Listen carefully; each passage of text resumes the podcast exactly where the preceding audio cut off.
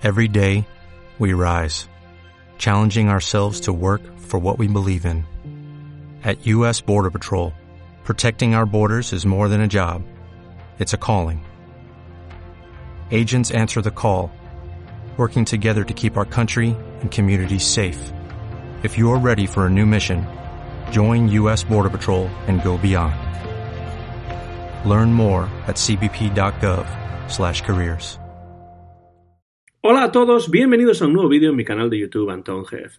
Soy Antón García Fernández y como de costumbre les hablo desde Jackson, en el estado de Tennessee, en los Estados Unidos de América. Y hay un podcast eh, sobre fútbol inglés, pero no solamente sobre fútbol inglés, sino sobre muchas otras cosas relacionadas o no con el fútbol inglés. Un podcast que a mí me gusta mucho y que se titula alineación indebida. Y la materia gris, el motor que pone en funcionamiento ese podcast es el periodista deportivo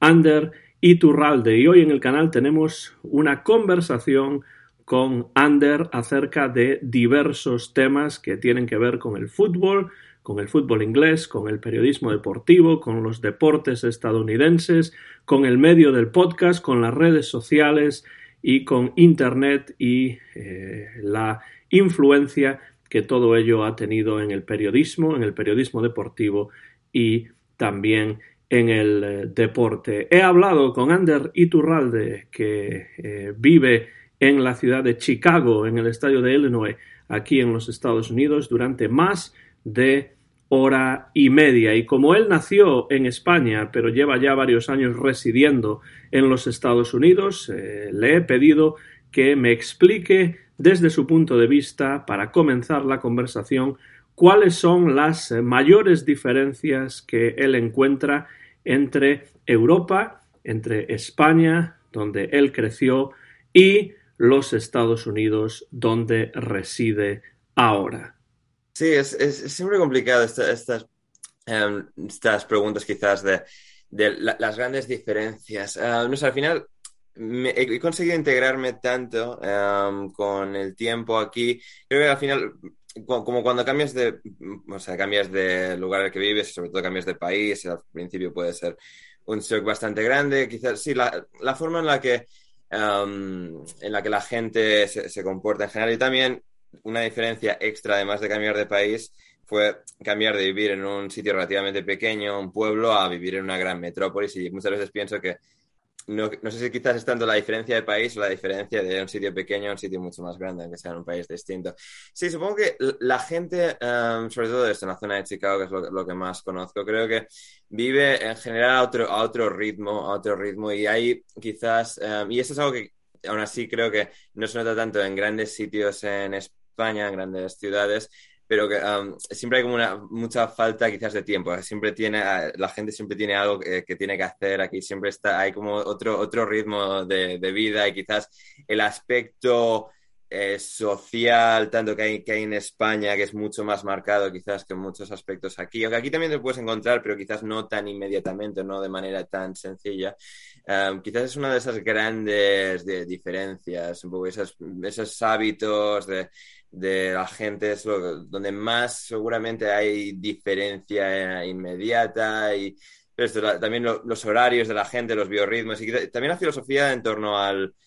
trabajo y lo que el trabajo quizás puede constituir en la vida de la gente. Aquí de forma creo que, mm, es decir, juega un papel eh, el trabajo en la vida de la gente, me da la sensación aquí más, eh, más notable que, en España, donde quizás en España pues esto prima un poco más lo, lo social o el trabajo no es una parte tan eh, fundamental, tan enorme de, de, la, vida de la gente. Y es quizás esos, pequeños matices que, que, vas notando y esas sutilezas que vas notando una vez eh, estás más integrado en un sitio nuevo y como en este caso Estados Unidos. Sí, me ha pasado un poco al contrario, porque yo de vivir en una ciudad más, bastante grande como vivo, pues... Bueno, estuve en, Nashville, estuve en, Memphis, que son ciudades bastante grandes. Por, eso eh, pensaba, sí. Eh, pero ahora es, al contrario, porque al vivir en una ciudad pequeña, pues sí que es cierto que más, más, la, más que la sociedad es, es eh, pues el vivir en un sitio grande, en un sitio pequeño. Pero una de las grandes diferencias que a mí siempre me preguntan, es una pregunta que me hacen los estudiantes en la universidad y la gente en general, creo que una de las grandes diferencias es en los Estados Unidos, al menos en muchas de las ciudades de los Estados Unidos que son bastante más rurales de lo que en Europa muchas veces se, piensa, porque se piensa en las grandes urbes, pero claro, eso es un porcentaje del país. pero una de las grandes diferencias para mí es, es la falta de, transporte público en muchos de los lugares de los Estados Unidos. Eh, ¿No te parece que, que, las ciudades aquí en los Estados Unidos están eh, poco eh, construidas para caminar? Sí, total y absolutamente. De hecho, alguien me preguntó hace unas semanas en mi podcast cuál es, qué es lo que la parte de España que integrarías a Chicago y tal. Yo pensé que no tenía nada muy caro, la comida y tal. Yo pensé en la peatonalidad de, las ciudades en este caso eh, el transporte público, que si bien en Chicago está bastante bien, hay un tren de cercanías eh, buenísimo a las afueras de la ciudad, todo el sistema de metro y demás es de los mejores del país pero sí, supongo que Nueva York y Chicago son las dos grandes excepciones, se podría decir, en cuanto a, esa estructura. Luego en cualquier ciudad mediana y tal ya cambia bastante. Y sí que, sí que es cierto que esa es una de las cosas que, contrastan muchísimo. es decir, y está, está hace, hace, unos meses sobre todo viendo muchos vídeos de, em, de, de, planificación urbana de Estados Unidos y como muchas decisiones que se tomaron, que si bien muchas, al final la filosofía de la, de la gente aquí en general pues es tener eh, más espacio físico y que las cosas sí que sean bastante más como son. Ahí sí que quizás decisiones claves que han hecho que perder muchos aspectos que se podrían haber seguido manteniendo. De, sí, o sea,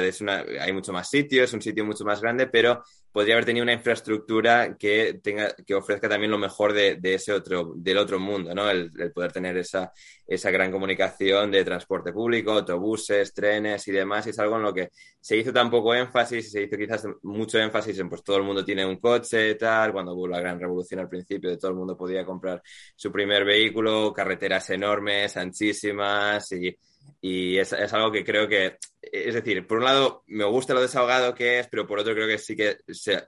es como una, una pasada de tuerca demasiado notable cuando se podría hacer, tomar decisiones para que sea un poco más eh, sencillo y haya un poco más de habilitación de transporte público, es algo que interconectaría a la gente un poco más y creo que elevaría el estándar de vida. Y, sobre todo cuando, cuando tenemos en cuenta que en los años 20, en los años 30, 40 en los Estados Unidos existía la infraestructura del ferrocarril, que era una de las mejores del mundo. Y yo recuerdo mm. leer un artículo eh, en un libro de Gene Lees, un, un mm. eh, crítico musical, que relacionaba el final de las big bands del jazz, ¿no? de los años 30, eh, 40, eh, con el desmantelamiento de, esa red mm. de ferrocarril, porque de repente era mucho más difícil, mucho más costoso, pues a bandas de 15, 20, 20 y tantos músicos, pues meterlos en un autobús cuando podían ir en tren, ¿no? Pero claro, los lobbies del, del, automóvil y tal y cual, esa para mí es una de las, de las grandes diferencias entre, bueno, no digo ya España, sino Europa sí, no, porque, en toda Europa, incluso en pueblos pequeños, la red de autobuses y todo está mucho más arraigada, desarrollada y se ha hecho un énfasis mucho mayor en mantenerlo. Y aquí pues, hubo un poco ese contrario, el boom tan enorme de la industria del automóvil que hizo que todo gravitara hacia ahí de manera seguramente excesiva. Pues eh, hablemos eh, un poco de fútbol. Eh, ¿Cuáles son tus primeros recuerdos futbolísticos? Porque para mí están relacionados con el Real Club Celta de Vigo, como te podrás imaginar. pero, pero en tu caso, ¿de dónde te viene esta pasión por el fútbol? en mi caso, no, es, no, es, tanto, tanto a través de un solo equipo. Es decir, en mi infancia, pues yo vivía en un sitio en el que la,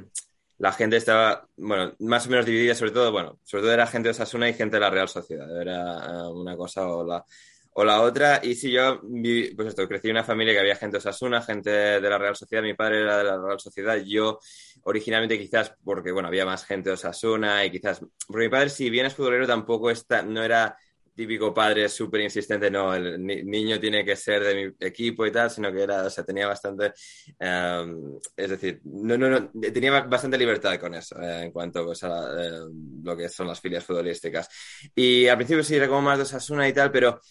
tenía, mi pasión por el fútbol era como tan grande y tenía bastante interés en, pues, en las ligas de extranjeras, Inglaterra, Alemania, Italia, Turquía, Rusia, lo que sea, todo me interesa, o sea, las ligas de fútbol de, prácticamente todos los sitios. Y sí, al principio, pues esto, lo que va familiarizando un poco, pues,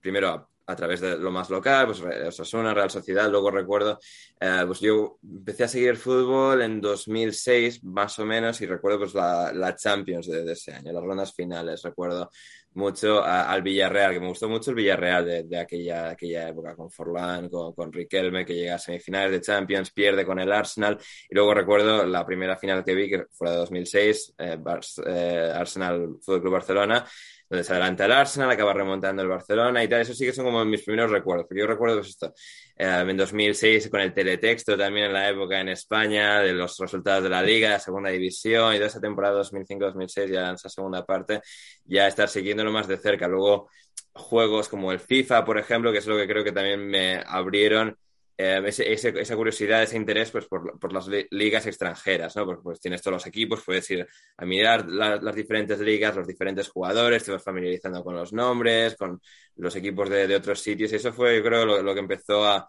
a, cautivar ese, ese, interés. Y en general, pues esto tenía familia bastante futbolera, muchos de Osasuna, otros de la Real y tal, como decía, y eso poco a poco pues hizo que, que se arraigase mi interés. Y luego también, no mucho después, pues empecé a también interesarme, también a través de varios de los videojuegos que, que había en, la época, pues incluso sobre las ligas norteamericanas, la, NFL, la NBA, la NHL, el MLB, béisbol. Y, y, eso poco a poco, pues sí, se, se, fue desarrollando y manifestando un poco ese, ese interés que tenía por, por, el deporte y la, la competición.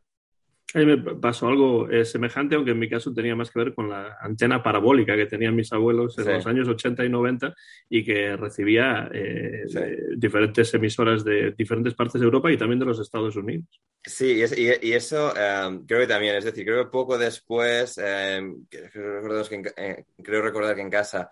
Um, contratamos lo que era Canal Plus en la época y claro, teníamos todas las diferentes ligas, la Premier League, la Serie A, la Bundesliga, diría que lo tenían todo en aquella época. Y a, y a partir de ahí, pues mira, mira, están echando este partido tal, y esto recuerdo ya eh, partidos de, de, esas ligas de temporada 2006-2007, de Premier, Bundesliga y tal, ya pequeñas cosas que, que, pues esto, tenía la oportunidad de ver y luego pues esto, ya conocía a muchos otros jugadores a través de, del FIFA y tal, y eso fue algo que, que hizo que se acentuase ya mucho, mucho más todavía mi, mi pasión por, por, el fútbol. Es que ahora es eh, mucho más fácil, claro, con eh, Internet pues esto ha cambiado mucho y ya hablaremos de eso también, pero claro, eh, tu interés por el fútbol está también, no, no únicamente, pero muy centrado en el fútbol inglés y esto es algo que también compartimos, porque yo lo digo muchas veces en, en el canal, eh, yo pensé desde siempre, siendo eh, alumno eh, de filología inglesa, que uh -huh. sería profesor de inglés en alguna parte de Europa, no necesariamente en España, pero en alguna parte de Europa, pero sí. acabé siendo profesor de español aquí en los Estados Unidos, ¿no? que, sí. bueno, pues la vida da vueltas y sí, te, te abren puertas y se cierran otras y al final acabas haciendo tal o cual cosa, ¿no? Pero, pero a mí siempre me ha interesado el, el fútbol inglés y hay muchas razones para, para ello y, y, y, en tu caso, ¿cuáles serían las razones más poderosas de, de, de, que te atraiga tanto el fútbol británico? Sí, eso lo he pensado muchas veces y yo creo que, es decir, sobre todo lo, lo más, lo que más ha hecho que, que gravitase yo particularmente hacia, hacia, el fútbol inglés es el idioma, es el idioma, porque yo, y esto es algo que no suelo revelar mucho porque me gusta, o sea, darme las de, joder, qué, qué bueno soy, qué buen acento tengo, pero yo eh, hablo inglés desde que tengo recuerdo porque mi madre es norteamericana. Y,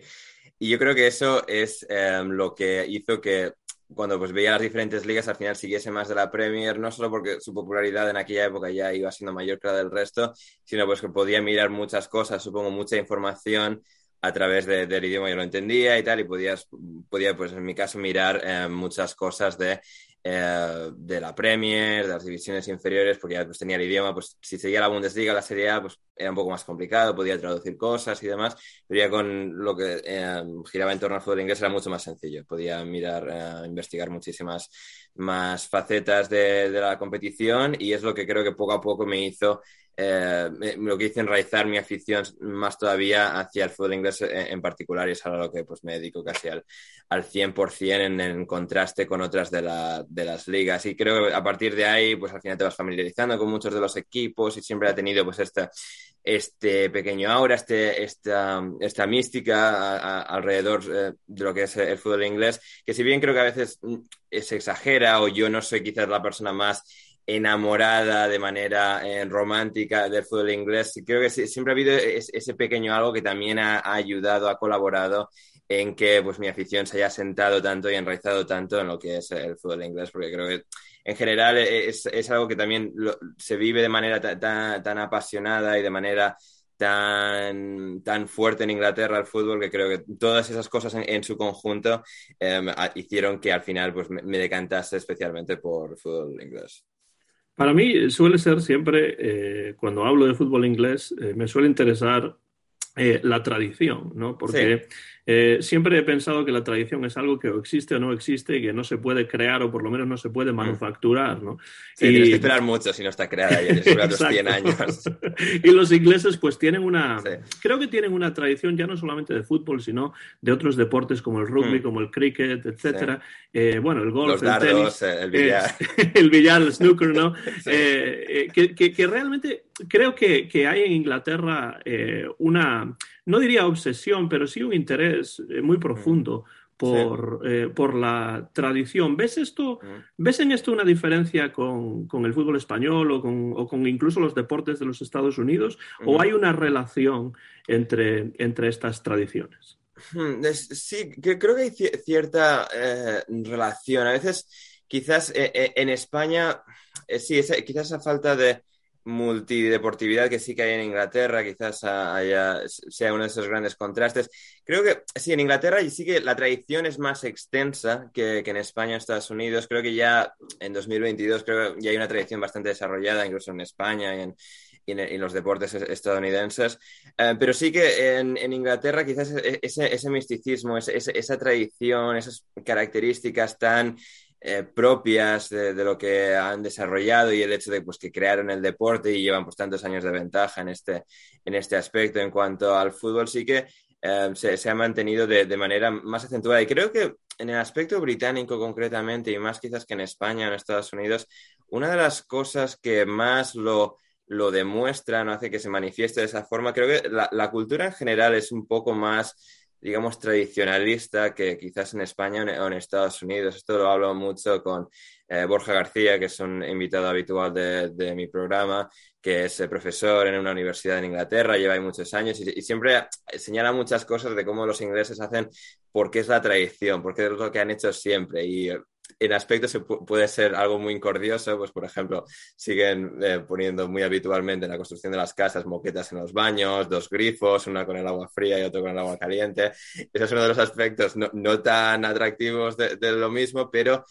esa, ese énfasis en, la historia, en nuestras tradiciones y tal, hace creo que en el fútbol se, se manifieste de manera mucho más atractiva, de manera mucho más eh, notable y hace que, el fútbol como tal haya ganado esa riqueza porque se, ha mantenido mucho ese énfasis en la importancia no solo de la, primera división, la Premier League, sino de las divisiones inferiores, de todos los clubes y esa forma en la que las aficiones se mantienen muy, muy leales y muy enraizadas en, los clubes de, sus zonas, que así luego pueden tener simpatía, como ocurre en España, quizás de manera más obvia por los grandes clubes, los clubes que pelean por la Liga de la Primera División, pero esa, esa manera de, eh, de, mantener esa afición y esa costumbre por equipos de divisiones inferiores o su eh, equipo más cercano, sí que hace que en todo su conjunto se, manifieste de, manera más clara y como un valor más eh, mantenido, digamos, ese, de la tradición que expresabas. Es que yo conozco a mucha gente de Inglaterra que, que, viaja para ver partidos fuera de casa de equipos de quinta o sexta división, porque son los equipos de su pueblo, son los equipos que han seguido desde siempre, los que seguían sus padres, sus abuelos, etcétera. Y después creo que hay una fluidez también entre los diferentes eh, deportes, porque a mí me gusta mucho el cricket, por ejemplo. Esto es algo de lo que no hablo mucho en el, en el, canal porque no creo que muchos hispanohablantes estén muy interesados en el cricket, pero a mí me gusta el béisbol y, y, me gusta el cricket y lo he jugado incluso. Eh, y, y, muchos de los equipos de fútbol se iniciaron como eh, equipos de, de, cricket o clubes de cricket mm. que, como el cricket solo se puede jugar en el verano, porque es un deporte de verano, no, no se, como el béisbol no se puede jugar cuando llueve, pues para el invierno, que es duro en Inglaterra, pues tenían que crear otro deporte y así eh, pues empezaron con el fútbol y ahora muchos de estos equipos son conocidos sobre todo por ser equipos de fútbol y ya no necesariamente por ser equipos de, o clubes de cricket. Sí, no, completamente, completamente. Es exactamente el caso. Eh, es decir, el cricket ha, ha mantenido relevancia y tal y, en, Inglaterra y creo que, es decir, aunque el fútbol obviamente es el número uno en cuanto a popularidad, sí que mantiene un rol bastante prominente dentro de la afición general, de la cultura deportiva, junto pues el rugby que mencionabas antes. El cricket, desde, desde luego, que, está ahí. Y es, es, es, curioso porque el cricket nunca, nunca me, eh, supongo que tampoco, si estuviese en Inglaterra y tal, hubiese sido más, más sencillo, nunca me he parado y realmente em, a disfrutar, digamos, de, un partido o de, intentar diseccionarlo por completo, porque siempre, siempre que se me explican las reglas del cricket, siempre pienso qué complicado es esto, pero luego me pongo a ver highlights que, que, habré visto a lo largo de los años de manera más, eh, más fortuita, digamos, eh, mí pienso, ah, ah se, parece mucho más al béisbol de lo que, de lo que pensaba. Y claro, como el béisbol sí, sí que lo entiende, ah, mira, pues cambian algunas cosas, pero muchos de la, mucha de la estructura general se parece mucho. Y claro, y a veces pienso, claro, si no, no estoy pensando en eso, el cricket es muy complicado, pero luego veo, me lo pongo, me pongo a verlo y tal, y vale, mira, esto funciona de manera más, más similar al béisbol de lo que pensaba y, y, tiene ese atractivo, porque yo, eh, el béisbol es algo que también disfruto bastante. creo que el gran problema del béisbol en Estados Unidos en general son los 162 partidos de una temporada regular. Es decir, si fuese como la NFL, que son 20 partidos por temporada, creo que habría mucho más interés, porque el béisbol, sobre todo en playoffs, lo disfruto mucho, porque hay esa tensión de es un deporte en el que está todo el mundo estático, no, no está ocurriendo nada, pero en todas las acciones, en el lanzamiento del pitcher al bateador, es decir, todo puede cambiar ahí en un, en un momento. Y es algo que, por ejemplo, el fútbol no tiene, de que tú estés a, punto de marcar un gol, que en este caso pues sería un strike del pitcher, a que el otro bate y te marque un gol él a ti. Está todo ahí en, unos centímetros que cambia totalmente, puede cambiar totalmente la, dinámica de un partido de ganar uno o de ganar otro. Y eso es algo que, que por lo que siento bastante atractivo y supongo que si el, cricket fuese un poco más accesible o estuviese en algún canal de televisión aquí de manera eh, regular, seguramente también me, aficionaría a, mucho de lo que es el cricket también. Claro, yo he, pensado mucho en esto porque a mí me gusta también mucho el béisbol y de hecho he arbitrado mm. partidos de béisbol como arbitro partidos de fútbol de, high school aquí en los Estados Unidos de instituto eh, y creo que los problemas de, deportes como el cricket o como el béisbol eh, tienen que ver con que son deportes que no tienen un tiempo específico, que puede durar el partido muchísimo tiempo. De hecho, los partidos de cricket duran cinco días. Cinco días. Los internacionales... tres, tres, cuatro, incluso cinco horas aquí en playoffs pero sí, el es en plan cinco días. Y sí que es algo que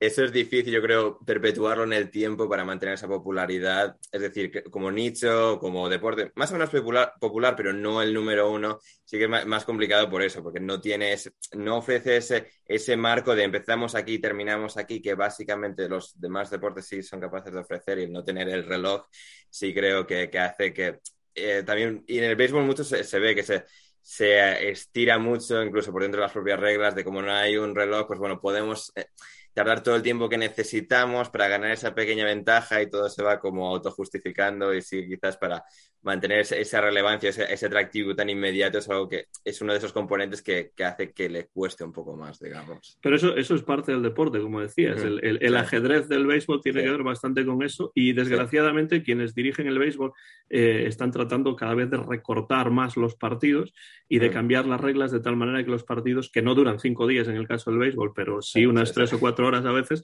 eh, pues eh, pueda ser un deporte más, más atractivo para, para los tiempos modernos, ¿no? En los que vivimos ahora. Sí. y es curioso porque eh, vi, se leí un artículo hace, hace unos meses, creo cuando los playoffs de, de béisbol de la última temporada, el que curiosamente, a pesar de que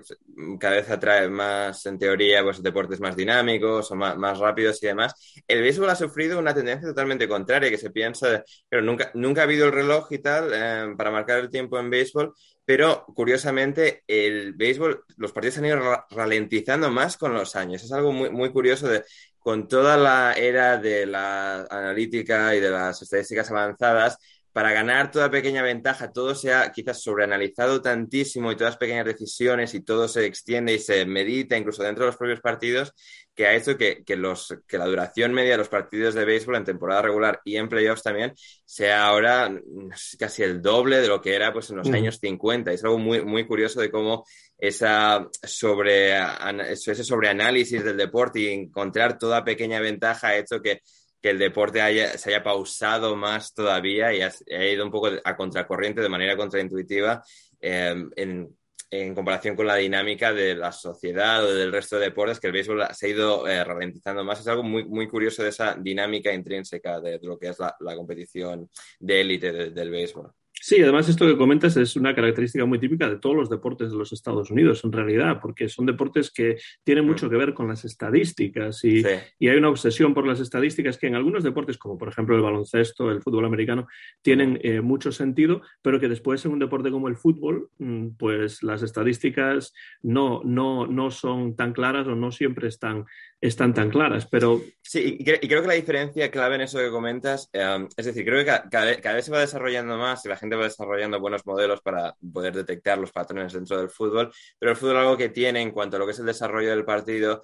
es que no hay tiempos muertos. O sea, y creo que los tiempos muertos en el resto de deportes, o en béisbol, que directamente no hay un reloj como tal, hace que pues esto se pueda, eh, se pueda manipular un poco más la dinámica de un partido en función de tener esa oportunidad de, detener lo que el fútbol como tal no tiene. Y creo que eso es también una dinámica interesante en comparación, porque casi todos pues, no tienen reloj o tienen tiempos muertos, pero el fútbol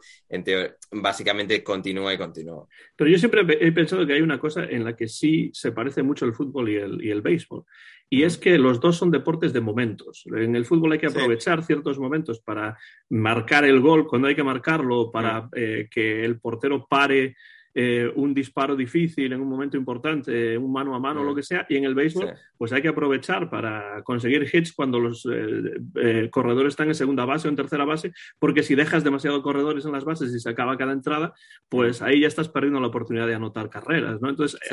creo que eso sí. que es una, una, conexión que hay entre el fútbol y el béisbol, aunque la mm. verdad es que muchas otras no hay. Sí, sí, sí, no, no, pero sí, creo, creo que esa es una, una, de ellas, también se juega sobre hierba y demás, con la pelota, pero sí, lo que es a diferencia del baloncesto, que es anotación constante y esa, y esa dinámica. Y siempre también la comparación que existe quizás, eh, no estoy tanto con el béisbol, pero por ejemplo entre fútbol y baloncesto, pues en que en fútbol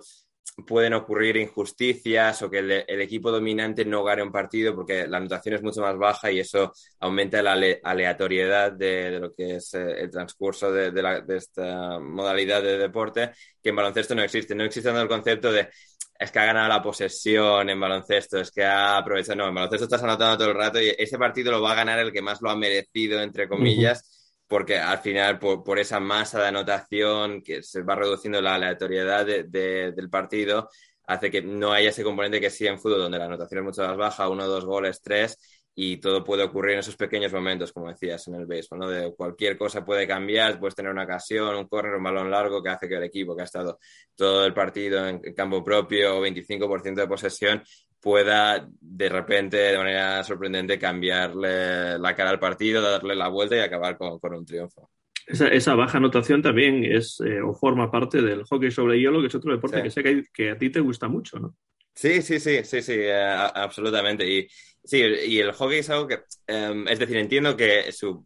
no tenga tanta popularidad porque es algo que es mucho más difícil de practicar, más costoso y que necesitas un, eh, un medio ambiente a tu alrededor más eh, que te lo habilite más, ¿no? que, nieve, básicamente. Pues esto en, el, en, el, Ecuador sur de los Estados Unidos es complicado, en casi toda España también no, no hay esa afición por, por, la simple meteorología, pero eh, sí, el, hockey sobre hielo también eh, es muy parecido en ese sentido al fútbol, las dos porterías y tal. Es como un fútbol, pero a mí siempre me gusta escribirlo fútbol, pero como más caótico y como más intenso y también más absurdo, porque es todo constante. Más rápido también. mucho más rápido, constantes idas y venidas. Y también algo muy curioso del hockey es que incluso los mejores jugadores no juegan más de un tercio del partido, básicamente. Son 60 minutos de, juego, em, de pastilla en juego, y los, tus mejores jugadores juegan 20, 20 y pocos minutos, porque al final es tan cansado que pues, quieres rotar a los jugadores todo el rato para que no. Es decir, tu rival no, no consiga la ventaja a través del cansancio propio, sino pues tienes una, una plantilla bastante compensada, no hay estrellas tan marcadas quizás como en otros deportes o esas estrellas, pues por la simple naturaleza de cómo se transcurre cómo transcurre en los partidos de, hockey, no pueden marcar las diferencias que sí pueden marcar pues, el quarterback en la NFL o sobre todo en, baloncesto, que son 5 contra 5, pero los grandes jugadores juegan casi todo el partido, el balón, eh, la pastilla, el balón, el balón en el caso del baloncesto, pasa mucho más por sus manos y pueden marcar muchas más diferencias que en hockey no. Y claro, eso tiene dos, dos aspectos, es decir, por un, por un lado, el hockey pues es un deporte que puede, es más rápido, más caótico, hay más igualdad en general, no se pueden marcar diferencias de manera tan claras como en baloncesto, incluso en fútbol, pero por otro, eh, al ver quizás esa igualdad o no haber estrellas tan dominantes, creo que parte del imaginario colectivo deportivo que no está tan centrado en hockey, sino en los deportes en general, le cuesta quizás gravitar porque al final mucha, mucha gente o gente aficionados casuales a los deportes acaban siendo atraídos muchas veces por grandes equipos, grandes dominancias, los Bulls de Jordan, el Barça de Guardiola. Es decir, hay muchos ejemplos que quizás, pues, en este caso del hockey sobre hielo, nunca los ha habido de manera tan clara porque es un deporte en el que eh, es tan rápido y las inercias juegan mucho en lo que es el transcurrir las dinámicas de los partidos, que no hay esa, eh, esa forma en la que la gente, más allá de que es un deporte de invierno, que se juega sobre hielo y tal, para que eh, la gente quizás disfrute más de, un deporte que, se descubriría. Yo creo que al tener también mucho parecido con el fútbol, creo que podría generar más interés del que, del que genera, pero también en Estados Unidos, y con esto ya para cerrar este pequeño microanálisis de, del hockey, también creo que a, nivel de gestión, la NHL sí que se ha quedado eh, un poco por detrás, sobre todo NFL y NBA, que ya por sí son más populares, pero a nivel institucional le ha costado quizás adaptarse a los tiempos y es lo que ha hecho que se haya quedado un poquito más rezagada en cuanto a popularidad creo que falta un poco lo que decíamos antes, eh, la tradición en muchas partes del país, porque es un deporte más del norte y de Canadá, por supuesto. Yo mm. escucho la radio canadiense en el coche para practicar francés en muchas, eh, pues prácticamente todos los días, y de lo único que se habla allí prácticamente es del, es, de, es del, del, hockey, ¿no? De la, de la Liga Nacional de Hockey, como dicen ellos. Y bueno, yo comparo lo que tú comentabas de, lo, de las rotaciones y los cambios interminables eh, al hockey con el balonmano, porque en eso sí que se parecen, a pesar de que, por supuesto, la anotación en el hockey es, es mucho más baja que en el balonmano, que es un deporte que yo siempre he pensado que debería tener mucho éxito aquí en los Estados Unidos, pero nunca ha llegado a cuajar, ¿no? Sí, sí, sí, no, es que no, no, no, tengo en la cabeza ni una sola referencia, digamos, de la existencia del balonmano en Estados Unidos, que sí que ya de por sí, ya en el mundo, es decir, se disputa en sitios bastante concretos, en según qué partes de Europa, en Argentina, ahora un poco más en Oriente Medio, pero sigue siendo un deporte que quizás le ha costado expandirse en popularidad a, través del mundo. Y, y, es, y, es, curioso porque sí que es una, digamos, de manera muy vasta, muy cruda, es una especie de híbrido entre el baloncesto y el fútbol. Y por lo que sea, se ha quedado un poco en ese limbo y no, ha podido competir en cuanto a, pues esto, atractivo en la, gente en comparación con, baloncesto y fútbol. pero, pero, es, muy es un deporte muy interesante que sigue existiendo un poco en, ese pequeño nicho, pero, pero sí que por lo que sea no, no ha podido desarrollarse tanto es un deporte que para mí significa mucho porque mi padre jugó en la época semiprofesional de los años 70 en, división de honor en varios equipos y entonces pues el balonmano siempre es un deporte que me ha gustado y que he hecho mucho de menos viviendo aquí en los Estados Unidos, la, la verdad. Eh, antes de, hablar de, alineación indebida, eh, Ander, eh, quiero eh, quedarme con una cosa que decías antes, y que, es que te parece que uno de los problemas del béisbol es que hay demasiados partidos, que la, temporada regular es demasiado larga, eh, mientras que en, la NFL, por razones evidentes de la fisicalidad del, deporte, pues no es posible, y entonces esto hace quizá que la NFL le haya ganado cada vez más eh, terreno al béisbol y al baloncesto y a los otros deportes estadounidenses, quizá porque hay menos producto. ¿Te parece que esto está empezando a ser un problema en el fútbol? Que quizá hay demasiados partidos en el fútbol a nivel mundial, que casi no hay off-season, ¿no? Como solía haber cuando yo era pequeño. Sí, sí yo, yo esto lo creo y cada vez más, y sobre todo observando esas dinámicas en, las ligas de aquí, porque pero la NFL en popularidad es que duplica, triplica a todos los demás sin ningún problema. Yo pienso, siendo un deporte tan complejo y también que en cuanto a toda su, su estructura de reglas y todo de cómo funciona, y siendo un deporte quizás que, de, de, primeras puede quizás crear cierto rechazo en según qué gente, por esto, por la fisicalidad, por la violencia intrínseca del deporte en sí, yo pienso que este deporte sea tan, tan popular en comparación con el resto de estos, solo porque el deporte es muchísimo mejor y más atractivo y más dinámico, o es porque en, baloncesto son 82 partidos de temporada regular, en hockey 82 también, y en béisbol 162. En cambio, en NFL, pues ahora han expandido un partido más, una semana más, y son 18 jornadas, son 17 partidos cada uno, uno cada equipo descansa una semana de la temporada. Y yo creo que, que es, que es eh, eso, sobre todo, esa, esa, esa, esa escasez y esa demanda, esa dinámica que la NFL, bueno, por la propia, por la propia em, eh, por, cómo constituye el deporte en sí, toda eh, la, estructura que tiene, de, pues que al final por la propia fisicalidad no puedes jugar más partidos por temporada, le, ha hecho tener e, esa, esa, barrera que le ha limitado y al mismo tiempo ha creado pues, un producto mucho más concentrado, mucho más específico y, creo que eso es lo que ha hecho que ganen en popularidad, porque yo pues siempre que hay un partido en FL, pues mira, este, este cada partido importa bastante en lo que es llegar a playoffs y demás y en béisbol, incluso en NBA, NHL, que sigue siendo menos de la mitad que, el béisbol, pero bueno, también son temporadas muy largas, ocurre también esa dinámica, que al final son tantos partidos que bueno, ya puedes recuperar mañana, pasado, tal, y, es, y no hace que, haya ese fervor dando por los partidos, que no haya tanta importancia, por eso, porque son tantos. Y en fútbol acaba ocurriendo un poco lo mismo, lo mismo, porque si bien no se han expandido tampoco de manera eh, súper notable los calendarios, son 20 equipos, 38 jornadas, pero bueno, pues van sumando competiciones, los mundiales de, selecciones, Eurocopas, Ligas de Naciones, ahora que se han ido creando estas competiciones. Sí quizás en el fútbol, igual que pues en NBA o NHL, eh, esa, esa, manera en la que pues esto, no hay esa, esa escasez, sino pues hay más producto y más producto y no, no, se, no se genera esa esa, esa falta que, para que la gente lo eche de menos, digamos, y que ha hecho quizás que, que sufra un poco ese, detrimento y también creo que el aspecto del fútbol, porque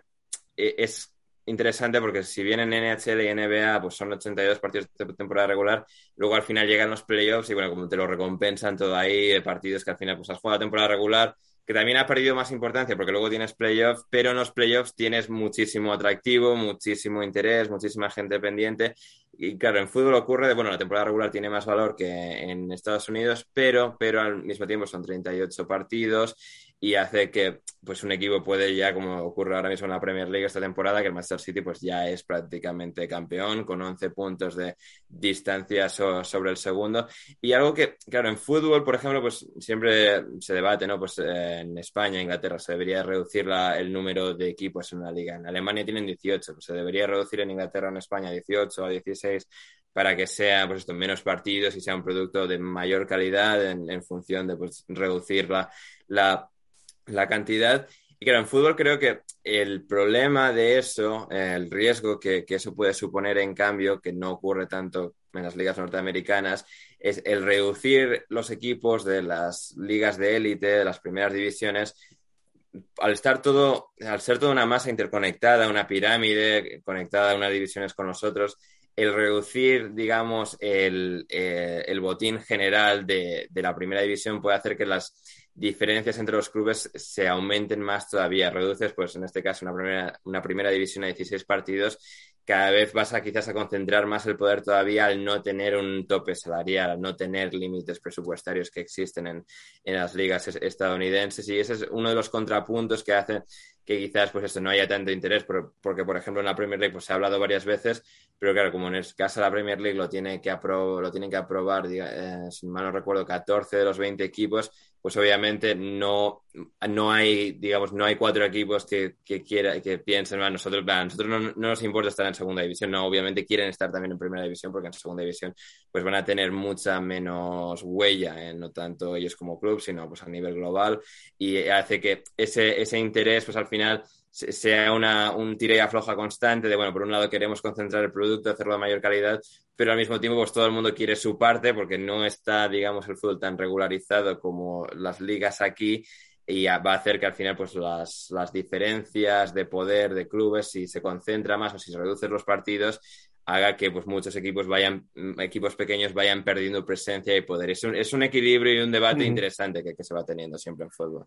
De todos modos, como aficionado, a mí me da la sensación eh, de que eh, cada vez más eh, las directivas de los clubes, en España por lo menos, no sé si en otras partes de Europa, parece que prestan menos atención al socio o a la socia para que el campo esté lleno, pero al mismo tiempo se da, yo creo, la paradoja de que durante esa temporada de la pandemia, no quiero decir que la pandemia se haya ido a ningún lado, por supuesto, como desgraciadamente bien sabemos, pero en esa temporada en la que no había público, yo creo que descendió el interés del fútbol eh, televisado. ¿No, ¿No te parece que tendría que haber un equilibrio entre pues, el, eh, la importancia que se le da a la masa social, que yo creo que en Inglaterra se le da muchísima y es una de las cosas eh, por las cuales yo me suelo quitar el sombrero ante muchos de los equipos ingleses y esa tradición que tienen de, de la masa social, mm. y después el dinero que se ingresa por los, por las televisiones, que, son los, que es lo que realmente está manteniendo a los equipos económicamente. Pero falta algo, yo creo, si no hay público en el estadio. Sí, sí, yo, yo, yo, creo que se vio. Y si, yo, y si yo, por un lado, soy también en muchos aspectos increíblemente pragmático y, y no solo romantizo quizás el deporte como mucha otra gente, no lo romantiza casi en absoluto. Em, sí que, por sí, en cuanto a calidad, simple, a, cuanto a la simple calidad del producto, creo que, creo que se notó mucho en, en primer año de pandemia, en el que bueno, pues hubo esas restricciones a ese nivel de tener que pues, jugar todos los partidos a puerta cerrada, el tramo final de la temporada que estaba en transcurso y la temporada siguiente. Y sí, es, al final lo, lo notas ahora, ese, ese nivel de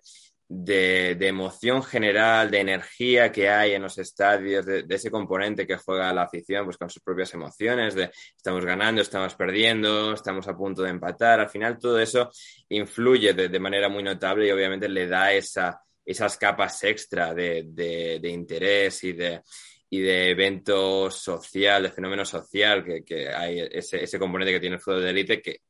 causa ese interés, digamos, y que la gente esté, eh, quiera estar presente en las gradas para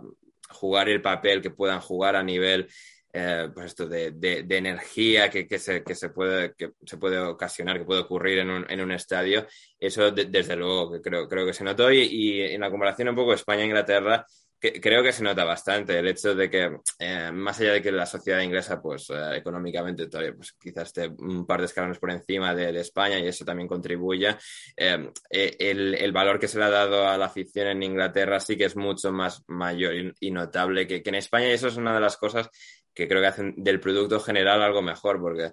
se aseguran de que en casi todos los casos pues estén los, los estadios llenos, las gradas eh, repletas de gente, que, en España no, no, tanto, puesto quizás una, una, un énfasis eh, excesivo en el aquí y ahora y en bueno, el pan para hoy, hambre para mañana, pero en la gratificación inmediata de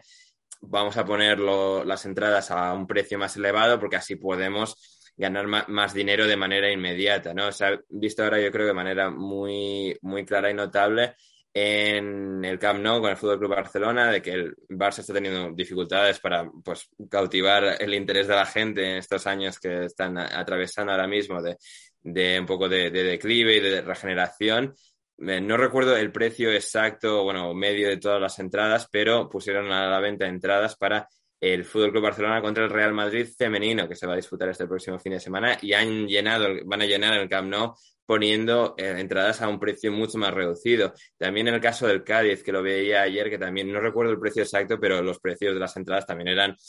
un poco la opinión de todos que, que son excesivos y creo que eso es algo que, que, en España, en los estadios de fútbol, los clubes de fútbol, sí que se nota mucho esa, esa falta de, perspectiva a futuro, de bueno,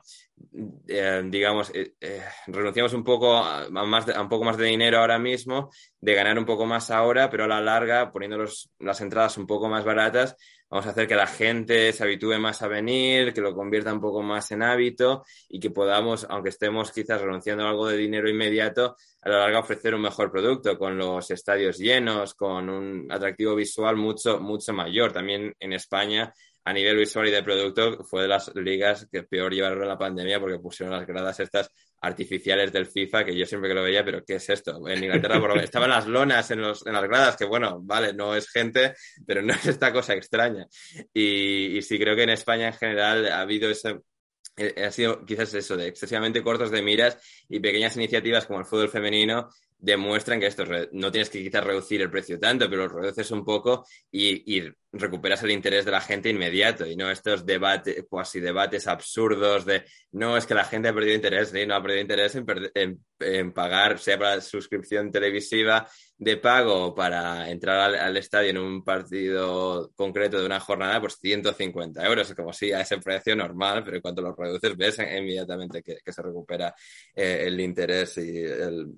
la atención de, la gente. Claro, y es que hay muchas otras opciones de ocio en este siglo XXI, pero también es cierto que el fútbol sigue manteniendo su popularidad y mm. yo siempre he pensado que eh, es mucho mejor, aunque sea, ganar lo mismo o un poco menos, o solo un mm. poquito más, pero tener el campo lleno, sobre todo teniendo en cuenta que,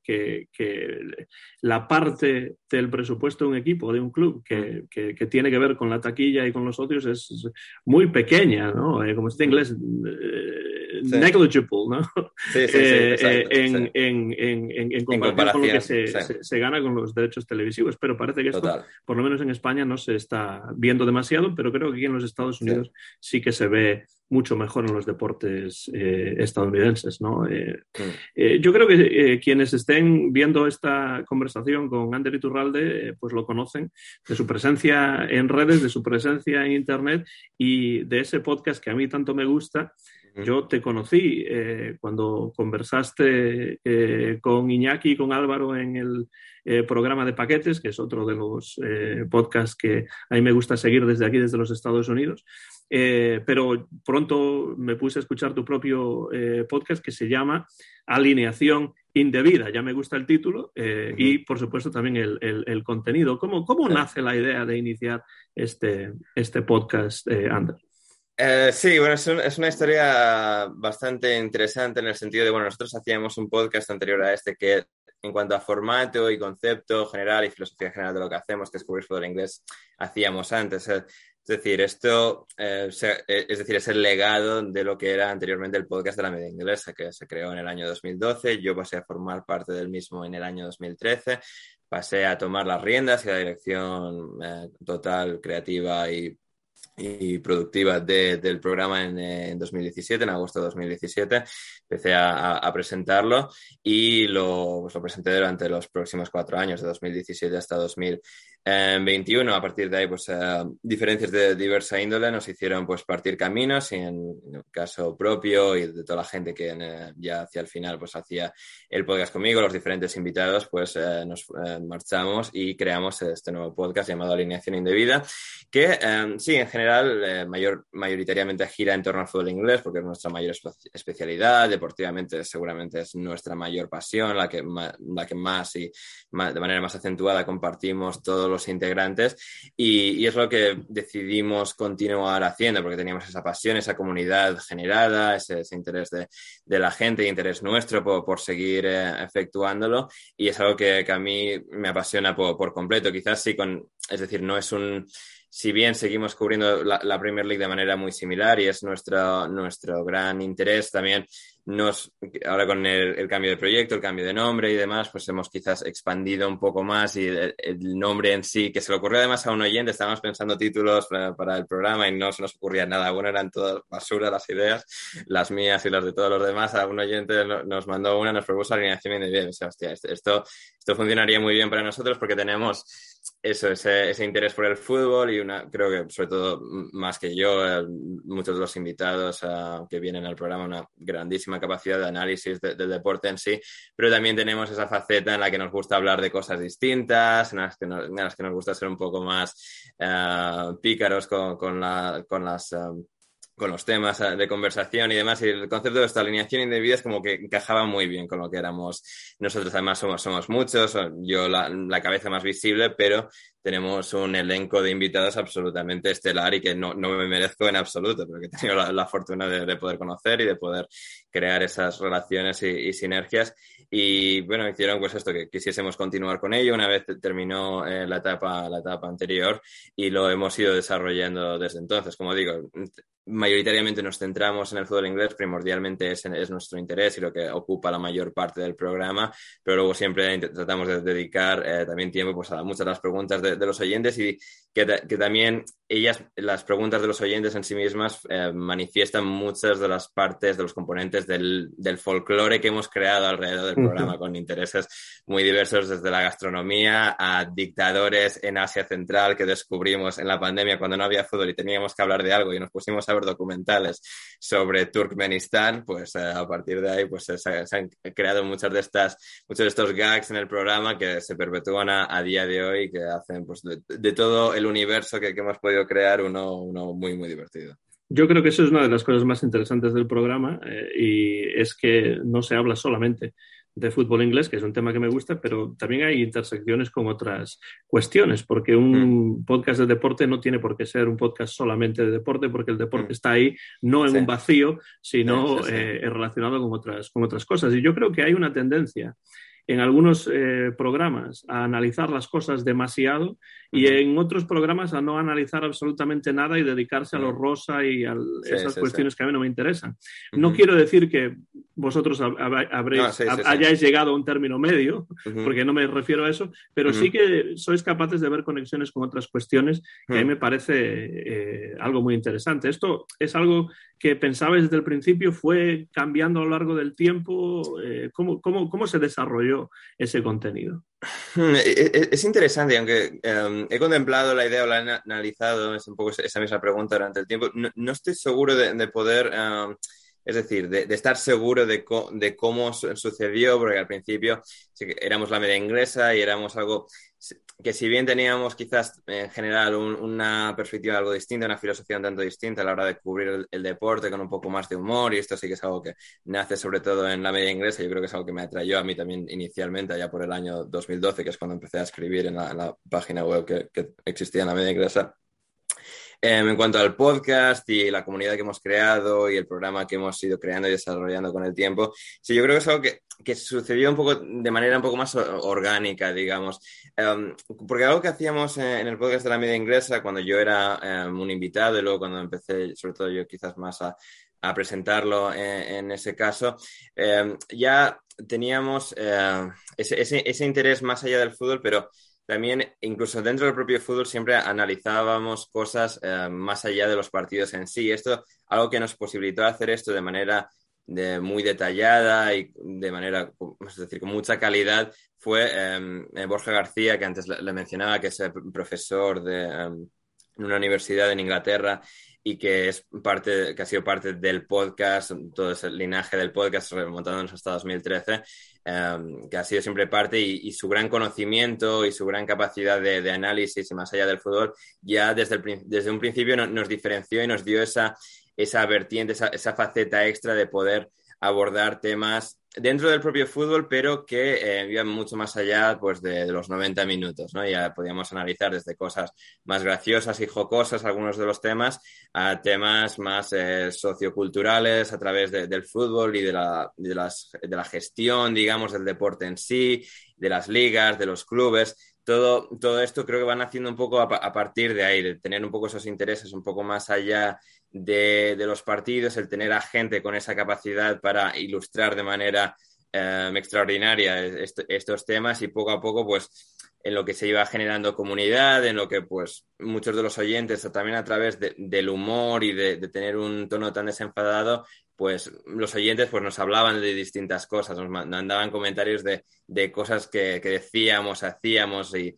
y a partir de ahí todo creo que iba escalando, todo iba desarrollándose más, la bola de nieve se, se iba haciendo más grande y, y, nos dio todo este glosario de, de, facetas nuevo, digamos, en el que podíamos esto, cubrir el fútbol como lo hemos cubierto siempre y es lo que hacemos ahora en el, en el programa, pero luego tener pues todos estos otros intereses que hemos podido compaginar y compenetrar de una manera más o menos lógica o que a la gente le atrae y que hace que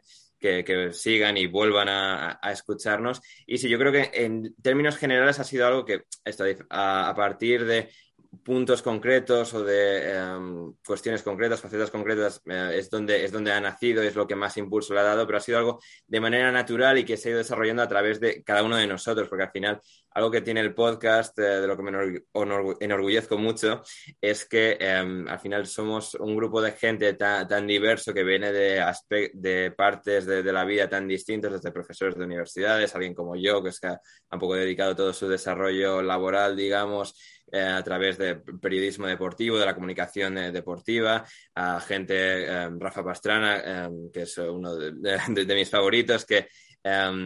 fue jugador del Atlético de Madrid en categorías inferiores, ahora es abogado y también tiene una capacidad para hablar de, de temas relacionados con el fútbol, temas legales o temas de, de, de, lo que es toda la estructura, de, no, no, tanto de reglas como tal, pero bueno, toda la estructura institucional de las competiciones y de los clubes, y um, gente como Manuel Sánchez, que es el corresponsal de la agencia F en Londres, que lo hemos conocido este año y que se ha incorporado al programa, y que también tiene pues, una, una, una, visión muy, muy uh, divertida y ácida de la vida y del deporte, y hace que todos esos diferentes componentes um, hayan creado, um, todos esos diferentes componentes han hecho que se haya creado esta esta dinámica tan, tan, divertida de poder hablar de fútbol de manera muy, muy interesante y muy al detalle, pero también de otras muchas cosas que, que, a nuestra audiencia ha sido muy receptiva y que también ha, ha, contribuido en sí misma. Esa, audiencia ha mostrado más interés en eso y ha hecho que, que, hayamos creado un programa del que yo estoy muy orgulloso por eso, por toda la, diversidad de gente y de temas que, nos, que hace que constituya eh, alineación indebida. Yo creo que escuchando el programa y, y oyéndote hablar, eh, pues nota tu pasión por el podcast, eh, mm. por, el, por, el, formato del podcast me refiero, no, no mm. específicamente sí, por sí. ese, aunque también es algo que compartimos porque, bueno, yo durante muchos años hice radio, primero en España y después en Nashville, durante mucho tiempo. Y, y, es algo que echo de menos. Desde que doy clase en la universidad, pues no he tenido tanto tiempo eh, como para revivir mis programas musicales de radio uh -huh. y en parte por eso hago este, este, este, este canal de, uh -huh. de, YouTube que me da esta, esta oportunidad de pues, conversar con gente interesante como tú y, y dar pues, salida a muchos de mis intereses. ¿no? De todos modos, eh, ¿qué es lo que ofrece este medio? Del eh, podcast, en tu opinión, que es tan atractivo pues, para tanta gente como yo, como tú, como eh, millones de personas alrededor del mundo? ¿Y, de qué modo ha cambiado el podcast eh, pues, la comunicación radiofónica que se consideraba hasta el momento normal? Sí, e, es, es, interesante creo que hay muchas respuestas, muchos análisis eh, respecto a cuáles son algunas de las claves. Creo que el podcast como tal demuestra, eh, en cierto modo, que el concepto de, de, audio de la gente escuchándote mientras está haciendo lo que sea es algo que, que mantiene muchísimo, muchísimo atractivo. Y creo que el podcast en concreto, um, un poco en contraste con la radio, lo que ofreció en, su tiempo, en su desarrollo en los últimos 15 años, que es cuando pues, ha ido ganando popularidad de manera eh,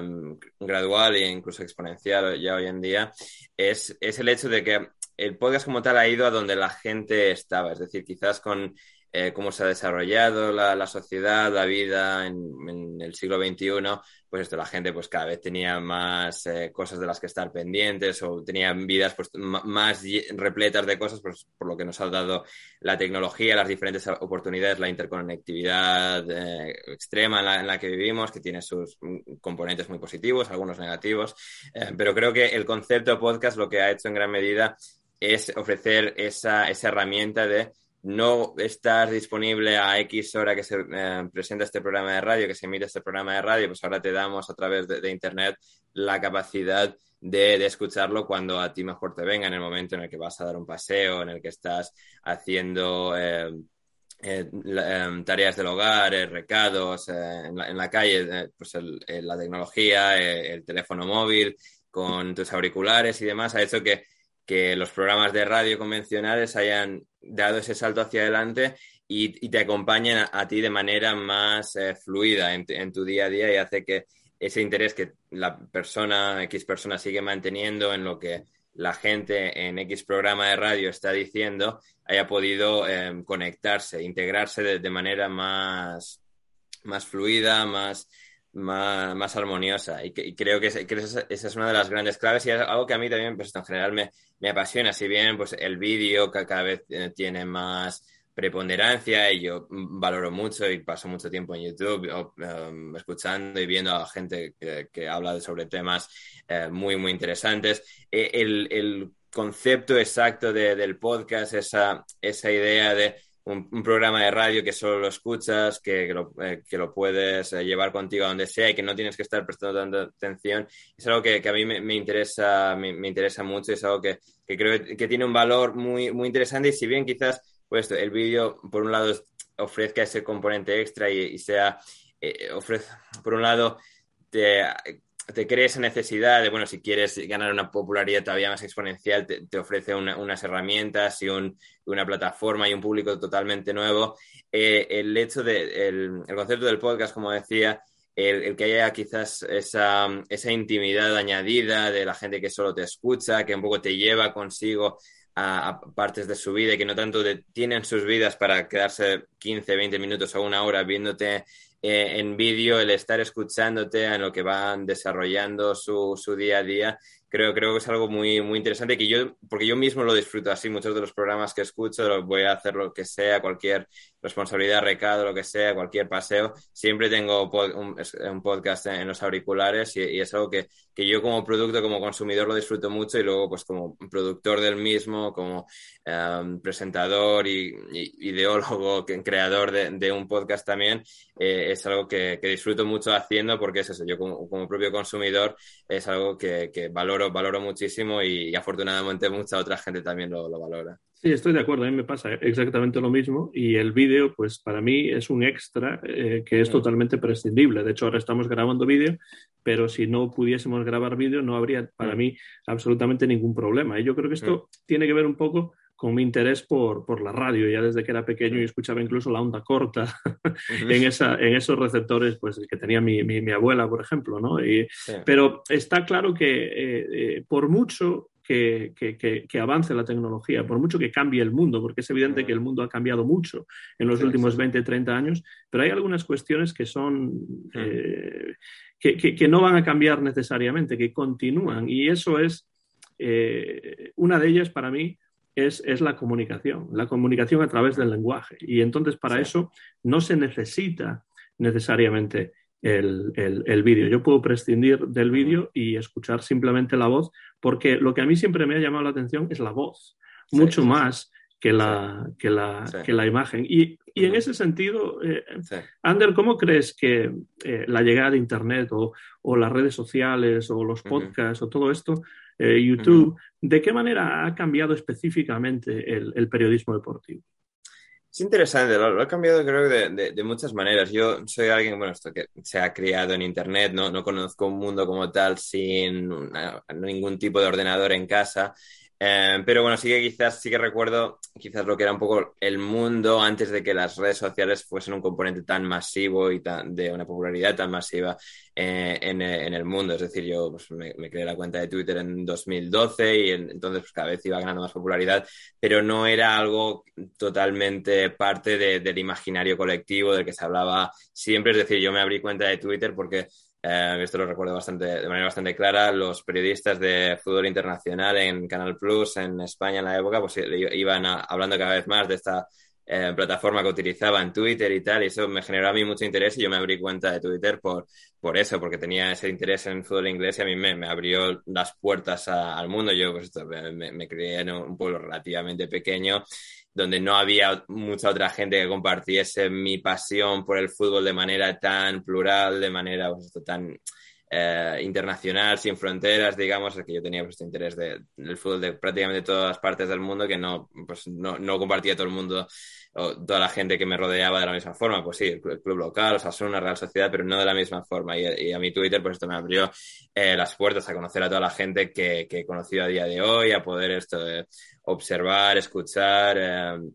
absorber ideas de, muchas otras personas, de análisis que, hace mucha otra gente buenísima que, que he podido descubrir a, través de, de, ese medio. Yo recuerdo, pues esto comentaba, en esa época, pues gente eh, como Maldini o especialmente mi favorito, que era Gaby Ruiz de, Canal Plus, periodistas deportivos de, muchísima calidad, me abrieron un poco esas puertas. Y yo creo que lo que ha hecho eh, esta integración general de las redes sociales ha sido em, el poder llegar a mucha más gente todavía en, el periodismo. Que si bien, pues al final va a haber gente que nunca vaya a tener ese interés o que, cuyos intereses van a ser siempre distintos, ha dado esa oportunidad a gente como yo, a gente pues, de cualquier parte del mundo, gente en Nueva Zelanda, en Bangladesh, en Madagascar, eh, esa, esa, esa, herramienta, esa oportunidad pues, a través de Internet y de estas diferentes plataformas, Twitter, YouTube, Facebook, Instagram, los podcasts en las diferentes y diversas plataformas en las que se, hospedan los programas. Creo, creo que es, es, eso, ha dado esa, esa oportunidad a poder llegar a, públicos mucho más lejanos, mucho más grandes,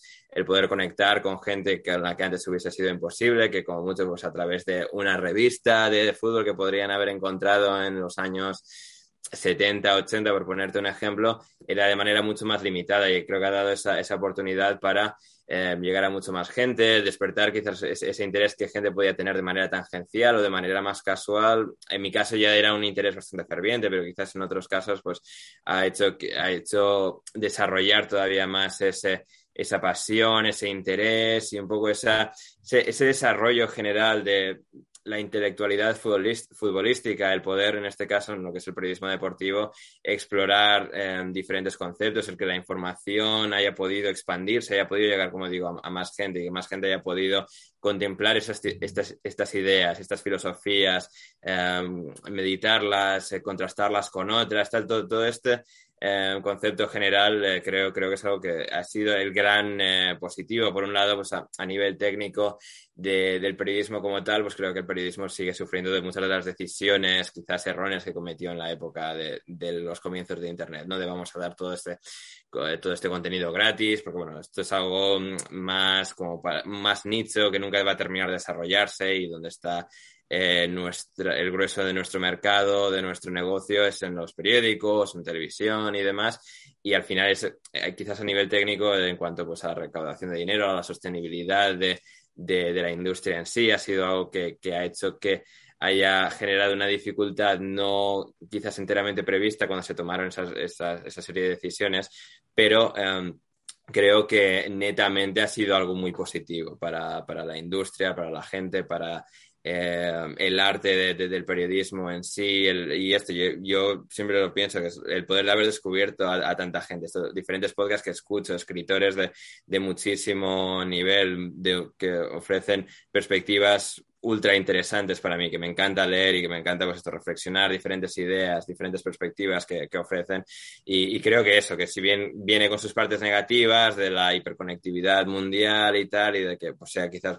más difícil eh, poder segmentar las plataformas y poder hacer que la gente quiera apoyarlas de, manera explícita, de manera económica, sí que eh, ha, abierto un abanico tan grande de oportunidades que creo que con el tiempo se hará que puedan establecerse, como ya se van estableciendo diferentes vías, diferentes formas de que todo eh, encuentre algún tipo de sostenibilidad que quizás ha perdido, pero que a cambio pues está ganado mucho más en en exposición mundial, en poder llegar a muchísima más gente y creo que eso para mí es lo más interesante y atractivo de, las evoluciones más recientes de lo que es el periodismo y la comunicación eh, mundial. Y como, y como comunicador, como periodista deportivo nacido y criado en España, que ahora reside en Chicago, eh, ¿qué diferencias ves entre el periodismo deportivo aquí en los Estados Unidos y en España? ¿Hay algo que el periodismo deportivo europeo puede aprender del periodismo deportivo estadounidense o viceversa? Porque yo veo, la verdad, bastantes diferencias entre cómo se trata el deporte en España y cómo se trata el deporte aquí en líneas generales en los Estados Unidos. Sí, no, eh, tendría mucho interés en, conocer tu propia perspectiva que, que mencionas sobre, las diferencias. sí, yo creo que una, una, de las diferencias que quizás en Europa, em, en Inglaterra, en España, creo que eh, el deporte se, se, se absorbe, se, se, procesa de manera quizás excesivamente seria o que em, se le da una importancia que creo que en Estados Unidos se, se relativiza un poco más. Creo que al ser algo el deporte aquí no, no tan arraigado de manera tan, tan fuerte en la identidad de la gente, así como muchos de los clubes eh, deportivos en Inglaterra, en España, en Europa, juegan un componente comunal, social muy, muy, muy, muy fuerte, incluso más, que aquí, que aquí también, pero de una manera más, distinta. No es un,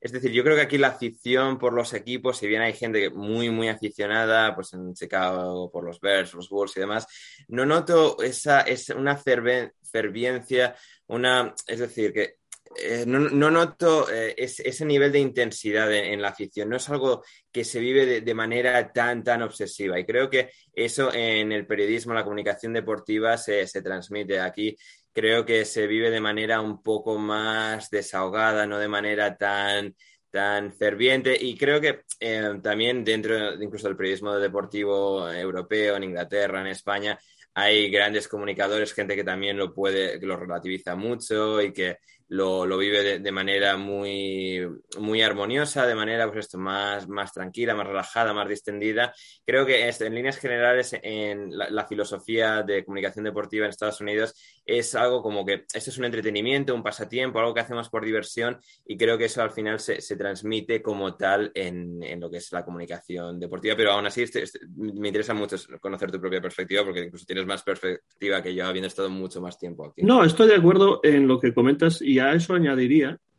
que yo veo que, aunque en los Estados Unidos se entiende el deporte como un negocio, por supuesto, como un espectáculo eh, de los más puros que puede haber. Y bueno, pues a pesar de que hay tradiciones, pues depende del deporte, depende del equipo. Eh, pues por supuesto hay mucha más tradición en los Red Sox o en los Yankees que en un equipo. En los Chicago Cubs lo noto mucho. O en los Cubs, por ejemplo, claro. Por ejemplo, porque son, porque son el equipo de más tradición de la ciudad. Es decir, el béisbol ya no es el deporte más popular, pero más allá que los Bears, los Bulls o los Blackhawks, tienen ese, ese componente, de, además de dónde está situado el estadio, está situado en, en, el tejido, en el, tejido integral de, la ciudad, entre las calles, es decir, vive dentro de la comunidad en sí. Muchos de los estadios deportivos norteamericanos, pues es más fácil construir en las afueras, hasta donde se ha perdido mucho de esa de, ese sentimiento más enraizado de la gente. Y creo que con los Cubs, y creo que no se vive de la misma forma que en Europa, sí que ofrecen ese componente más tradicionalista o ese, ese componente de, de tradición que, que, representa mucho más a, a, la ciudad y a la gente de, de, una ciudad. Claro, y eso depende un poco del lugar geográfico en el que hablemos, del deporte. Obviamente, un equipo de hockey en Canadá eh, o un equipo eh, de hockey en Nashville, Tennessee, pues va a haber una diferencia bastante clara. Pero a mí lo que me parece es que se refleja en el periodismo deportivo, en el tratamiento del deporte. Creo que en general hay un mayor respeto por parte de los eh, periodistas a, la manera en la que se trata el, el deporte. Algunas de las actitudes a, pesar del, del,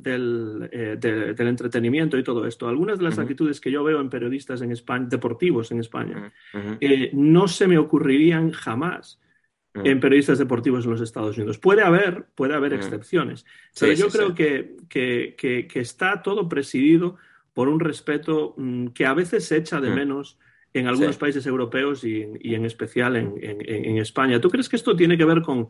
las características de la sociedad o piensas que simplemente es una cuestión histórica? Porque es algo que me ha sorprendido siempre mucho. Eh, a mí no se me ocurre pensar, por ejemplo, que un periodista deportivo importante en los Estados Unidos, como puede ser Bob Costas, por ejemplo,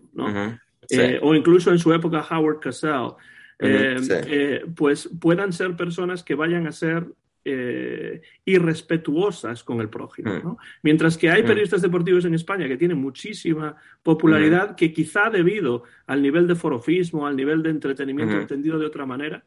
pues sí que a veces cruzan líneas que quizá no se deberían cruzar. ¿Cómo, cómo ves tú eso? Sí, es, es, interesante, es interesante y, pienso en, en, los diferentes ejemplos, esos dos buenos ejemplos de Bob Costas y Howard Cosell. Um, claro, en España lo, lo, analizo también, ¿no? porque pienso, lo, primero que se me viene a la cabeza para bien o para mal en periodismo en España es eh, el chiringuito. Al final pienso, es como, vale, ¿cuáles son las referencias más populares de cabezas pensantes del deporte que más popularidad tienen? ¿no? Siempre, mm, habido un poco esos ejemplos. Tienes un poco de ejemplos Em, no quizás tan, tan pintorescos o tan caricaturescos como es el chiringuito, que al final pues, es un concepto en sí mismo bastante peculiar. Creo que, creo que puedes encontrar también eh, ejemplos en, España también buenos, pero estos quizás no, no tan masivos como, como, en Estados Unidos, donde esto creo que se, ha mantenido em, la, la,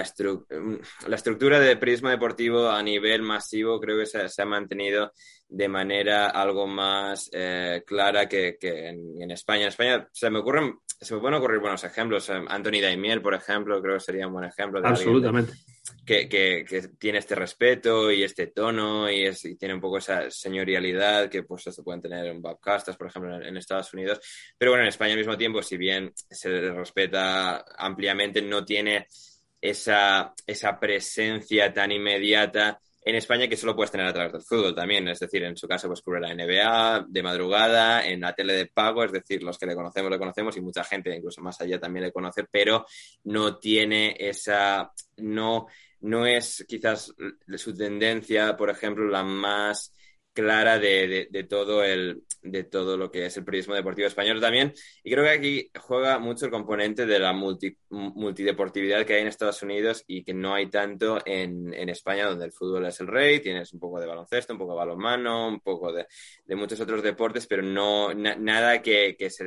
acerque a la popularidad del fútbol. En Estados Unidos tienes el fútbol americano, que es mucho más popular que el resto, pero la atención sigue, se divide bastante bien hacia todos. Y, y también la NFL existe, pues, básicamente de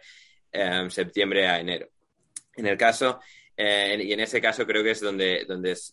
ha hecho que pues quizás el forofismo que, que, el fútbol genera en España ha hecho pues quienes hayan aflorado más en, el periodismo general en, España, barra entretenimiento, lo que sea en televisión, hayan sido pues de tus Josep Pedrerols, que creo que el, el chiringuito como eh, producto de entretenimiento, de comedia, creo, creo que, tiene, tiene su valor. Yo disfruto de muchos de los pequeños vídeos que, pueden hacer en Twitter, pero por ejemplo un programa entero no, no puedo verlo porque creo intelectualmente no es para mí.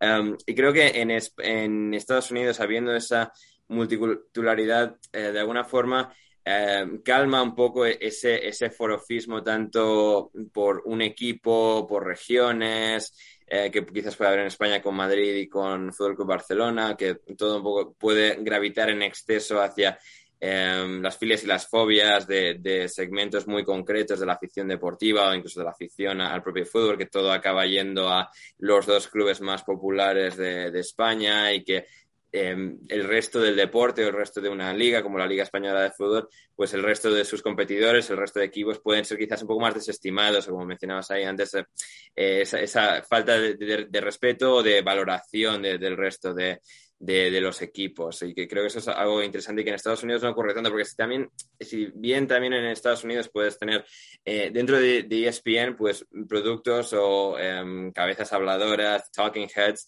em, muy diversas, desde Stephen A. Smith por las mañanas, que hace algo no muy distinto al chiringuito, pero si viene, yo creo que el análisis en contraste de unos y otros es que incluso dentro de los más, eh, de, los opinadores más, más circenses o más, em,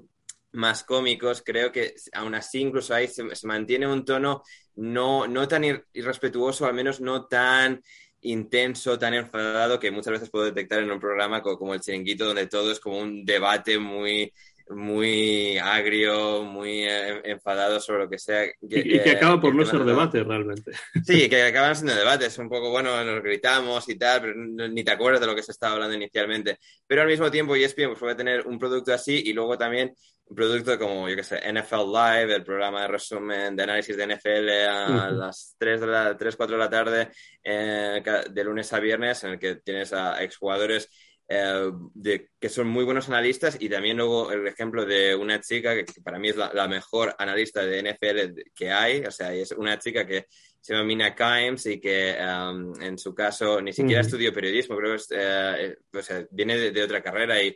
y um, y acabó un poco de casualidad por su propia afición al deporte escribiendo en internet sobre los Seattle Seahawks, que eran su equipo favorito y tal, y acaba ganando una popularidad enorme. Y me parece una analista increíble, que, que, es graciosa, pero que tiene una capacidad analítica buenísima, que se compagina muy bien con el resto de, del programa y que ESPN, pues esto creo que por un lado pueden hacer un poco lo más, eh, el análisis más banal, más eh, por las mañanas, quizás un poco más eh, histérico, pero al mismo tiempo ofrecen esa, esa capacidad y esas, eh,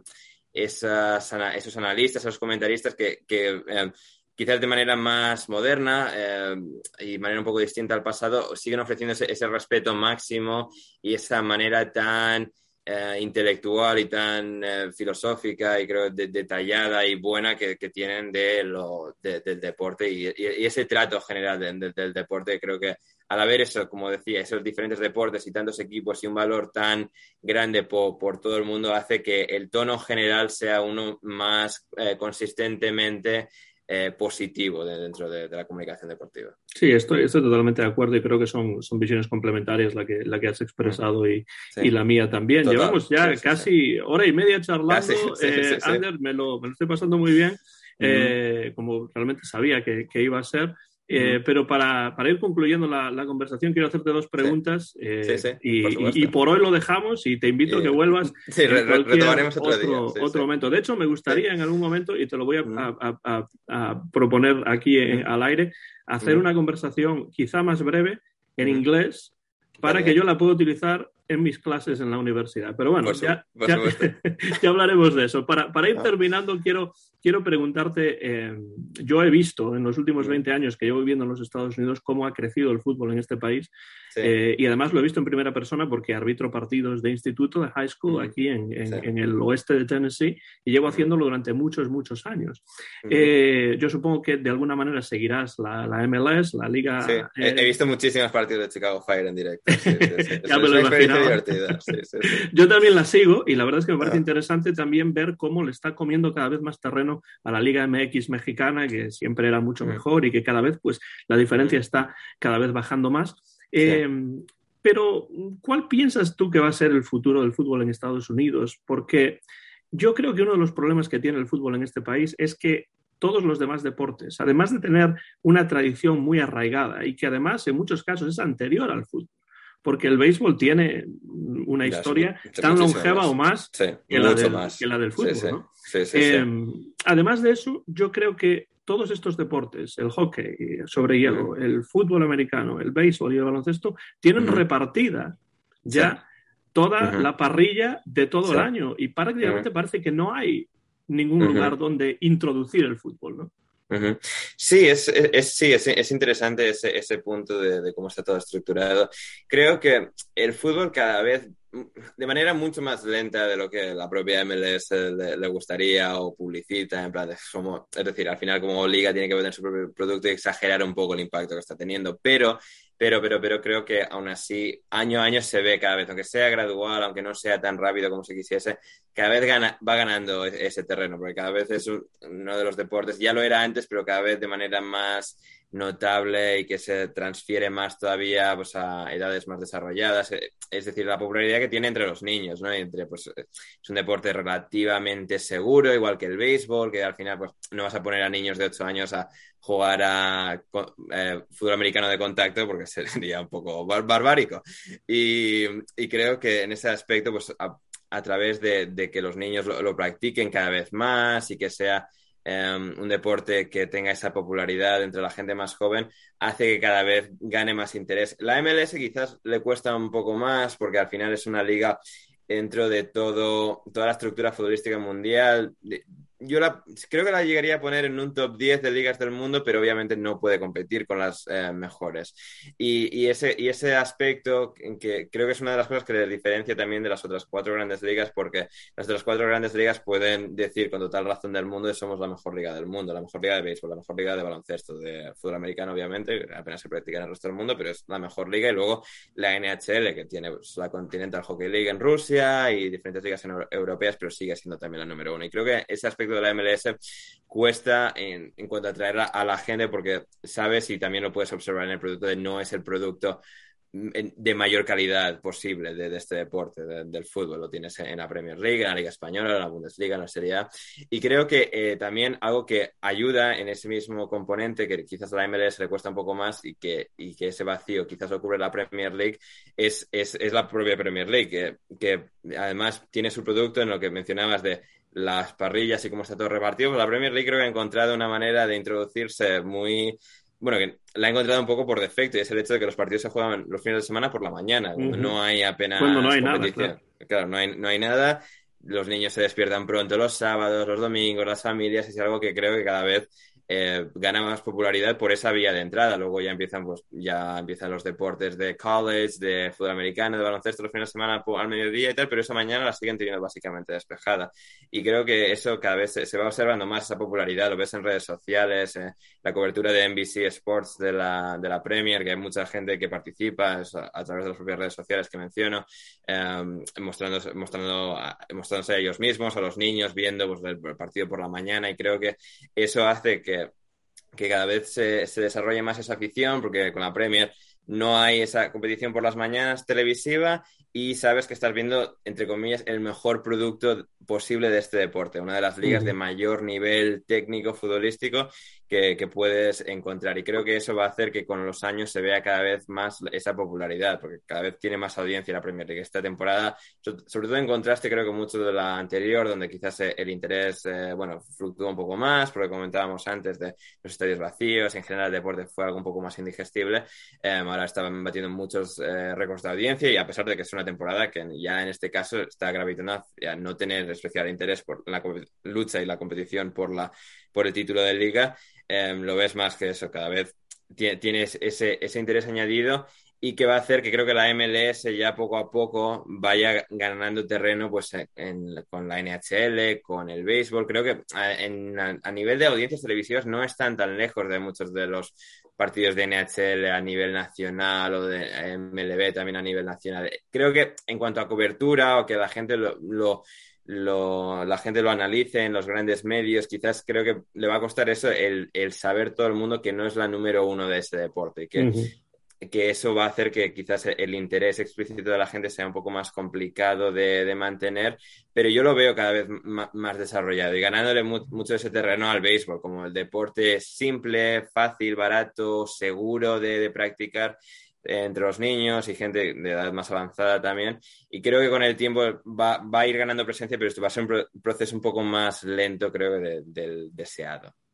Se le llamaba al béisbol anteriormente, hace muchos años, our national pastime, el pasatiempo nacional de los Estados Unidos, pero cada vez lo es menos. Y yo creo que, claro, la MLS va a tener que ir creando una tradición que, bueno, de momento no, no existe. Y, en, muchos sitios creo que, que, lo está haciendo muy bien, en, ciudades que quizás no tenían, y donde mencionabas antes que eh, pues está todo ya muy repartido. En esos pequeños sitios huecos, Kansas City no tenía, tiene un equipo de béisbol y de, y de fútbol americano, pero no tiene ni hockey ni baloncesto. El MLS ha aprovechado ya y tiene muchísima popularidad. También en Portland, en Seattle, Vancouver, que es una zona que también tenía bastante tradición futbolística, mucha inmigración europea. Incluso en Nashville, donde no hay absolutamente nada más que hockey. En, en, Nashville también, sí, donde el hockey también sorprendentemente ha ganado mucha más popularidad de la que uno podría haber sospechado y también ahora con el con, el soccer cada vez más. En Chicago creo que por también diferentes componentes del estadio, de la gestión general del club, le ha costado un poco más porque está más eclipsado. También en Nueva York ha costado un poco más porque está tan eclipsado por todo lo demás, porque tienes dos equipos de, de Nueva York de, de, béisbol, de baloncesto, de fútbol americano y de hockey sobre hielo, que tienes tres 50 en New Jersey. Y creo que ahí, has visto con los dos equipos, Red Bulls y New York City, que no han podido establecerse de manera tan clara como ha podido esto en Kansas City, en Portland, en Seattle, incluso en Atlanta, donde no hay equipo de hockey y el de fútbol ha aprovechado un poco ese vacío y, sobre todo en la primera temporada estaba llenando el estadio de la NFL para partidos de MLS. Creo que hay ese potencial, hay ese potencial y el encontrar esas claves para despertar el interés de la gente es lo, importante y creo que con el tiempo lo van a ir consiguiendo. Por no hablar de pues toda la eh, inmigración de países eh, donde el fútbol es el deporte rey que ha recibido Estados Unidos en los últimos 20, 30 años, que yo creo que también, eh, también incrementa la masa de, como tú y como yo, población, como tú y como yo, por ejemplo. y creo que algo que pueden hacer también y que parece que va a acabar sucediendo es la fusión de la Liga MX y de la propia MLS. Parece, por lo que he escuchado en, círculos internos del fútbol, que es algo que va a acabar ocurriendo y eso creo que lo va, va a elevar el nivel general, va a hacer que todo el interés de la gente mexicana se, se, fusione con todo el interés de la gente norteamericana por el fútbol y va a hacer, creo que de esa liga una mucho de una presencia mundial mucho mayor y de mayor calidad global algo que no es extraño porque ya ocurre en el béisbol, ya ocurre en el baloncesto, ya bueno, pues ocurre en los otros, eh, en el hockey, por supuesto, con Canadá, eh, con otros deportes que ya existen aquí que tienen más una popularidad enorme. Ander Iturralde, eh, periodista deportivo, Eh, ha sido un verdadero placer poder charlar contigo. Yo estaba seguro de que así sería. Ha llevado un tiempo poder reunirnos aquí ante los micrófonos y las cámaras, pero para mí ha sido un verdadero placer. Y para terminar, me gustaría que me dijeses si, pues, cuál es el futuro de alineación indebida, en qué eh, proyectos estás metido y también dónde se puede escuchar, para quien no conozca alineación indebida, dónde podemos acceder a este podcast que a mí me gusta tanto. Sí, em, sí, se puede encontrar muy fácil en Spotify, en iVoox, en Apple Podcasts, Google Podcasts, donde sea que la gente reproduzca cualquier tipo de podcast que ha escuchado nunca, ahí casi seguro está alineación indebida disponible. También tenemos producto premium también para la gente que más ferviente que nos escucha y quiere contribuir al proyecto en patreon.com barra alineación indebida pueden acceder a mucho de nuestro contenido extra, preguntas y respuestas que hacemos de manera mensual, programa, programa intersemanal extra que hacemos los jueves por la mañana, que em, eh, publicamos los jueves por la mañana. Ahí pueden encontrar si quieren extra, pero sí, lo que producimos todos los lunes por, la mañana, eh, cada semana de, la temporada, está disponible, está en Spotify, Apple Podcast, Google Podcast, donde sea que la gente escuche sus podcasts, ahí lo, lo puede encontrar y creo, creo que lo, puede pasar bien si, si lo hace. Y um, sin cuanto al futuro, Sí, yo, yo espero que sea próspero, eh, fantástico, es algo en lo que yo y tantos de los otros componentes del programa, los invitados,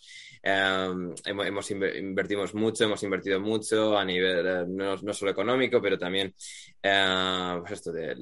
de esfuerzo común de todos nosotros por hacer del producto uno, uno, mejor y yo espero que podamos seguir creciendo poco a poco. Soy alguien que, que quizás, y esto no sea quizás lo, más, lo ideal. No, no, marco, no tiendo a marcar metas muy concretas, sino me gusta más el día a día, el, ir el, partido a partido del solo, ¿no? Cada vez esto vamos mejorándolo, vamos sin, sin, tener como un número X, no tenemos que llegar a este número de tal para esta fecha, ¿no? Sino cada vez hacer el producto mejor y hacer que la gente sea cada vez más atraída al producto que hacemos y poder desarrollarlo y hacerlo llegar a más gente es para, para mí lo, lo, prioritario, lo que vamos haciendo cada vez más y yo espero que tenga un futuro largo y, muy, muy exitoso porque mi, mi, pasión por ello no, no ha disminuido en absoluto desde que empecé a presentar un programa y producir un poco todos los aspectos del mismo en verano de 2017 y desde entonces se ha mantenido y ha sido un, componente de mi vida que, que me ha traído tanta felicidad y tanto, tanta realización personal y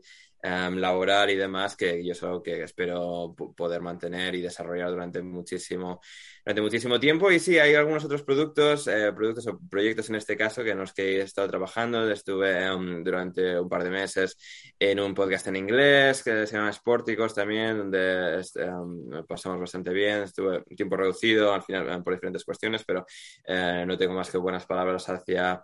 hacia ellos y también hay, bueno, hay algunos proyectos de los que no no puedo hablar todavía, no están eh, totalmente desarrollados, pero que quizás se puedan también, además de la alineación indebida, de desarrollarse en el, en el futuro. Y también mi, bueno, mi página de Substack, mi perfil de Substack, under.substack.com, en el que estoy tratando de escribir eh, poco a poco cada vez más, porque también es otra de mis grandes pasiones, la escritura. Así que ahí también la gente me puede encontrar, pero sí, en alineación indebida lo, lo ponen en el buscador de cualquier reproductor de podcast y ahí estaremos nosotros. Y lo vamos a dejar, por supuesto, en la caja de descripción de este eh, vídeo Ander, ha sido un verdadero placer poder charlar contigo. Muchísimas gracias por responder a nuestra llamada aquí en mi canal de YouTube, Antón GF. Y nada, pues eh, te deseamos lo mejor para este futuro de este podcast y de cualquier otra cosa en la que eh, estés trabajando. Y desde luego queremos, desde aquí, quiero eh, no solo darte las gracias, sino también animar a todo el mundo que esté ahí afuera viendo esta conversación a que si no conoce alineación indebida se acerque a ese podcast que a mí me encanta y estoy seguro de que le va a encantar a cualquiera que pues entre en cualquiera de esas plataformas y busque y escuche eh, semanalmente alineación indebida. Muchísimas gracias, Ander, y te esperamos en un futuro por aquí. Cuando quieras, pues volvemos a pasar, porque creo que tenemos muchas cosas en común y podemos eh, charlar acerca de muchas cuestiones. Incluso tenemos en común la geografía en la que vivimos prácticamente. Sí, en la misma zona horaria incluso, que eso siempre viene bien. Uh, de, de, Estados Unidos, que hay cuatro zonas horarias distintas, está bien estar en la, en la misma. Y si no, igual, igualmente, Antón, para, para todos, eh, sí, es, eh, para ti específicamente te, te deseo lo, lo, mejor y espero que, que, podamos seguir haciendo cosillas así, porque ha sido un rato muy, muy disfrutable.